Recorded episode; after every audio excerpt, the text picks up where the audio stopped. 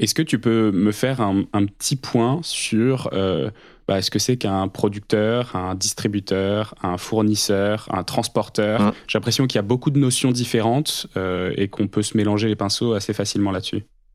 Oui, donc je vais commencer par le transport. Donc c'est les réseaux de transport d'électricité qui sont en France gérés par RTE. Donc ils gèrent les autoroutes de l'électricité. Donc c'est les lignes à 200 euh, et 400 000 volts pour faire simple. Il y en a aussi un peu en dessous. Donc lui, il a la responsabilité vraiment de l'équilibre du système et il gère les interconnexions avec les autres pays, puisque donc en Europe, on est interconnecté avec tous nos voisins. Et donc ça, c'est extrêmement important euh, pour l'équilibre du système, pour gérer la tension, donc les fameux 50 Hz. Bon, je ne vais pas faire trop de, euh, de physique. Euh, voilà. Donc ça, c'est le rôle de RTE. Et les plus grosses centrales hydroélectriques sont raccordées directement sur le réseau de RTE. en dessous, il y a le réseau de distribution donc là aussi, c'est un monopole naturel, hein, ce qu'on appelle en économie, euh, la distribution, donc euh, comme le transport. Donc, euh, c'est-à-dire que sur un territoire donné, il n'y a qu'une seule société qui est, qui est autorisée à tirer des câbles, pour faire très simple. Il n'y a pas de concurrence comme dans les télécoms, ça c'est un point important. Il n'y a pas de concurrence par le réseau, en fait, dans notre dans l'énergie. Euh, on va pas tirer deux câbles côte à côte euh, pour, pour fournir le même service. Et, et, donc, quand le client vient chez nous, il est raccordé à Enedis, alors, sur 95% du territoire, hein, je précise, il y a 5% du territoire qui, est desservi, euh, qui sont desservis par des entreprises locales de distribution. Donc, c'est des mini Enedis hein, qui gèrent leur réseau sur des, des, échelles plus petites. Et, et donc, le client, lui, est raccordé à Enedis. Le compteur appartient à Enedis. Et donc, quand un client change de fournisseur d'électricité, euh, il n'y a aucune, aucun changement technique. C'est juste que, euh, à partir du moment où il est chez nous, par exemple, ces flux de consommation, donc ces injections, nous sont attribués. Et donc ça devient notre responsabilité de mettre en face de la production. Donc j'avais le transporteur, le distributeur, euh, et donc il nous reste les producteurs, donc euh, ceux que j'évoquais, donc qui eux sont raccordés à ce réseau en injection, et, et, les, et les consommateurs qui eux sont en soutirage. Et gère au milieu, il y a les fournisseurs. donc le fournisseur, il a la responsabilité.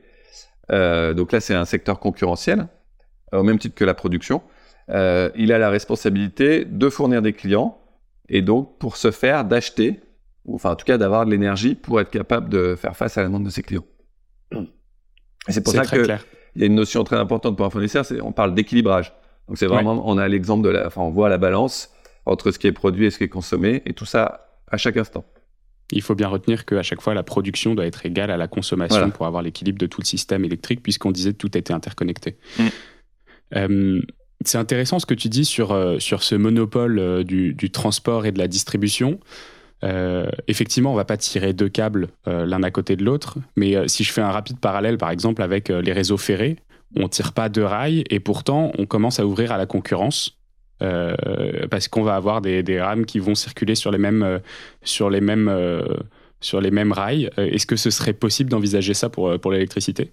En fait, c'est déjà le cas. Pour moi, c'est exactement la même chose. Parce qu'on fait passer nos électrons et ceux d'EDF et ceux de Total dans, le même, euh, dans les mêmes câbles. Donc ça revient exactement à ça. C'est-à-dire que un, un consommateur, euh, quand il signe un contrat avec un fournisseur d'énergie, en fait, il, euh, il loue le réseau d'Enedis pour faire venir nos électrons, enfin les électrons de son fournisseur. Bon, après, la différence avec les trains, c'est que les électrons, c'est pas une matière qui se déplace, Enfin, ils vont pas formellement faire le, le chemin entre la centrale, ce que j'expliquais déjà plus tôt, entre la centrale et le consommateur. Euh, un, un, électron, quand il est produit, euh, il, il, va au plus court. C'est la loi de Kirchhoff. Hein, je suis désolé, encore un peu de. Donc, euh, euh physiquement, il va aller, être, il va être consommé au plus près du lieu de production. Voilà. Et euh, mais ça, ce n'est pas grave parce que quand on considère le système électrique, moi je dis souvent comme un j'ai un grand bol de punch, mais enfin voilà, c'est un grand bol dans lequel on verse. Il y a ceux qui font le mélange, qui versent leur punch, et puis il y a ceux qui ont la paille et qui boivent, euh, voilà, qui boivent dedans. Bon ben voilà, c'est ça le système électrique. Donc dedans, tout se mélange. On, on ne sait pas, euh, peu importe au fait euh, d'où viennent les électrons. à la fin, ils sont retracés grâce à un système de comptage en entrée et en sortie. Ok, bah c'est une image, c'est une image très parlante et très claire. J'aurais utilisé plutôt de la caipirinha, mais, mais l'idée est la même.